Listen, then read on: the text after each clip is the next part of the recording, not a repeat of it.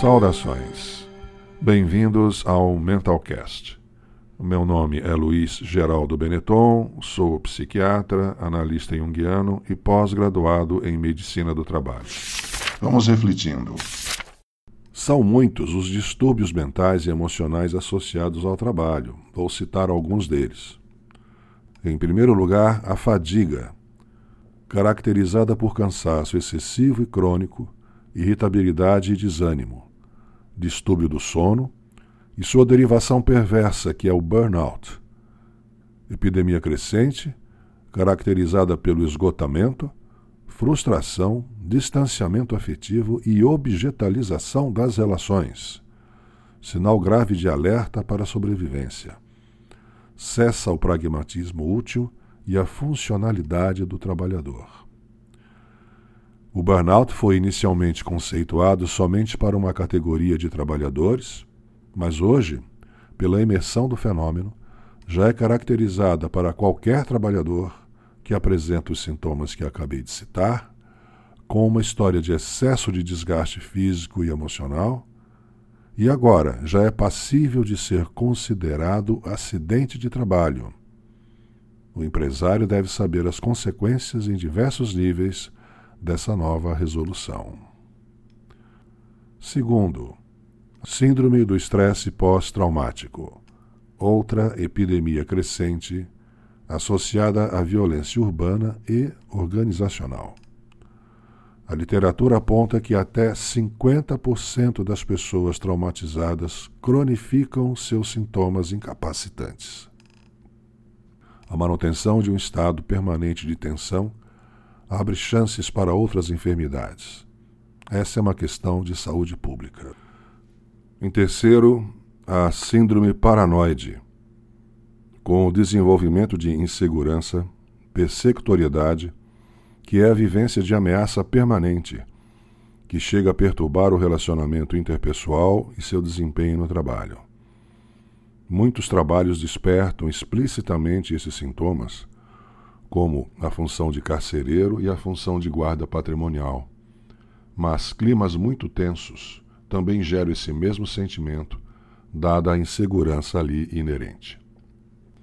Quarto, a ansiedade, medos, distraibilidade, pessimismo, sobressaltos, insônia e somatizações motoras, sensoriais, cardiovasculares, respiratórias, gastrointestinais, geniturinárias e autonômicas são os sintomas desta síndrome. Depressão, com suas variantes em intensidades e gravidades. Tristeza, desesperança, vivência de desamparo e inutilidade, acompanhada de culpa, ideias de ruína e até ideação suicida. Um forte sentimento de incapacidade, desinteresse, queda de produtividade, pragmatismo lentificado, alteração do sono, do peso e diminuição da libido. Irritabilidade e somatizações são comuns. Sexto, assédio moral.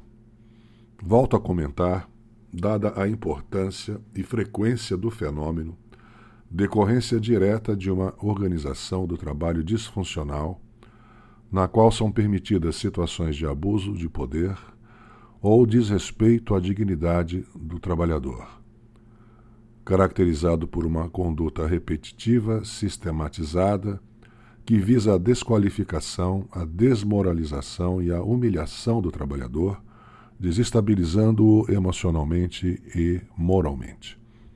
Em casos graves, leva ao suicídio. Ocorre pela deterioração proposital das condições de trabalho isolamento, atentados contra a dignidade e até violência física ou sexual. Casos de assédio moral têm inundado os tribunais de justiça do trabalho. Em tempo, surge recentemente o conceito de dano existencial, que envolve a perda de energia para o trabalhador viver para além do seu trabalho contratado. É um conceito que ainda vai obrigar a organização do trabalho a repensar suas propostas. Aguarde os episódios sobre este tema. Sétimo, presenteísmo. Consta na psicopatologia do trabalho como uma alteração do comportamento, sutil no início, mas pode ser considerada juntamente com as ameaças à integridade da identidade como porta de entrada para as demais patologias. É a presença física com a ausência mental. É o estar, mas não participar ou produzir. A queda crescente de comprometimento, o desligar afetivo com o sentido de seu trabalho, a desmotivação cronificando. O burnout é uma explosão. O presenteísmo carrega a mesma essência, mas em câmera lenta. Seu custo é maior que o custo do absenteísmo e está diretamente ligado ao aumento do índice de acidentes de trabalho. Alterações psicossomáticas, em oitavo lugar, é clássica a equação tensão mais predisposição igual a afecção. Os distúrbios psicossomáticos são derivados de conflitos interiores que se expressam, desencadeados pelas tensões e instabilidades emocionais no ambiente de trabalho, decorrentes de humilhações e desvalorizações. Novamente, a identidade como calcanhar de Aquiles para distúrbios emocionais. Em nono lugar, a dependência química, incluindo o alcoolismo, como refúgio ilusório e incapacitante, resultado do esgotamento anímico pelo trabalho vazio, sem sentido e sem reconhecimento. Fatores de personalidade de certo concorrem para esta patologia, mas a organização do trabalho, se disfuncional, se geradora de desvios de justiça, de ética e de honestidade, em qualquer ordem, muito contribui para o seu surgimento. É uma endemia atual, com índices assustadores em relação a acidente do trabalho e afastamentos.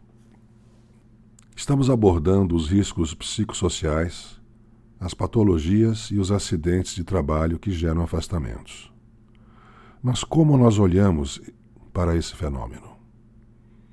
Estamos com a cautela necessária para repensar, vamos assim dizer, a filosofia do afastamento? O trabalhador afastado por muitos meses não está necessariamente ou comprometidamente em tratamento adequado e supervisionado. Muitas vezes fica no ócio em seu lar, com altas chances de pertencer a uma família disfuncional que gera patologias, e o tempo longo e improdutivo ainda o deixa mais alienado e desligado de um serviço que pode, inclusive, nunca ter dado a ele satisfação. Como sua empresa monitora seus afastados por acidente de trabalho? Os afastamentos decorrentes das doenças acabam sendo classificados segundo sua relação com o trabalho em três categorias. A primeira é o trabalho como causa necessária para o evento da doença. Neste grupo estão incluídas as doenças profissionais. O nexo é evidente como por exemplo as intoxicações. A segunda categoria é o trabalho como fator contributivo, mas não necessário.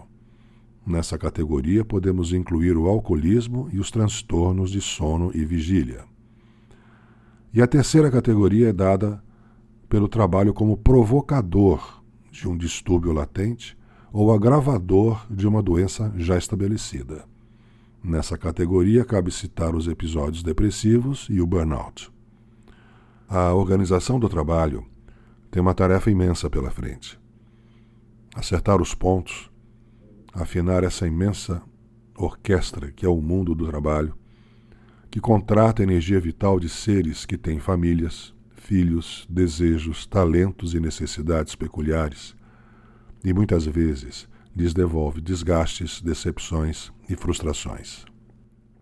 Boa parte do empresariado ainda vive regido por uma mentalidade antiga que não vê a exploração como um absurdo ético, e esforços para mudar este panorama esbarram em resistências.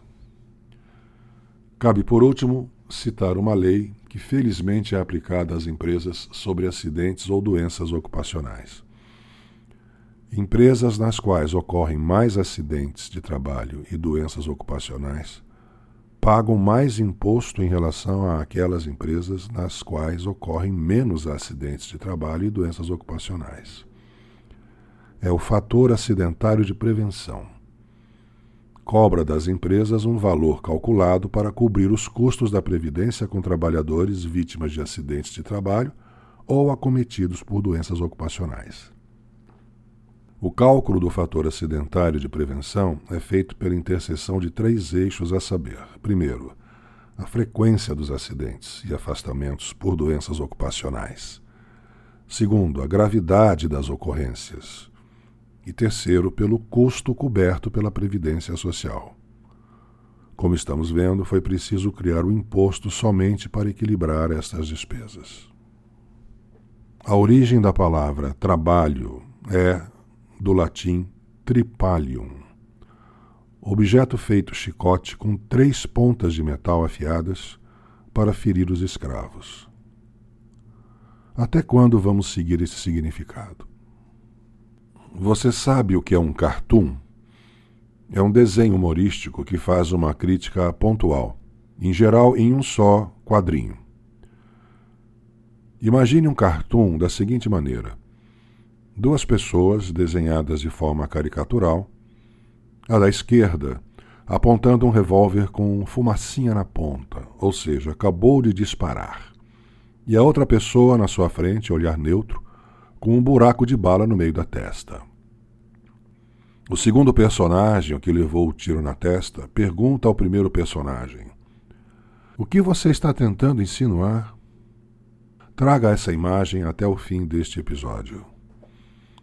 Ao longo da nossa história, da coleta à colheita, do sedentarismo ao nomadismo, o trabalho sempre esteve presente em sua devida dose necessária para a convivência social.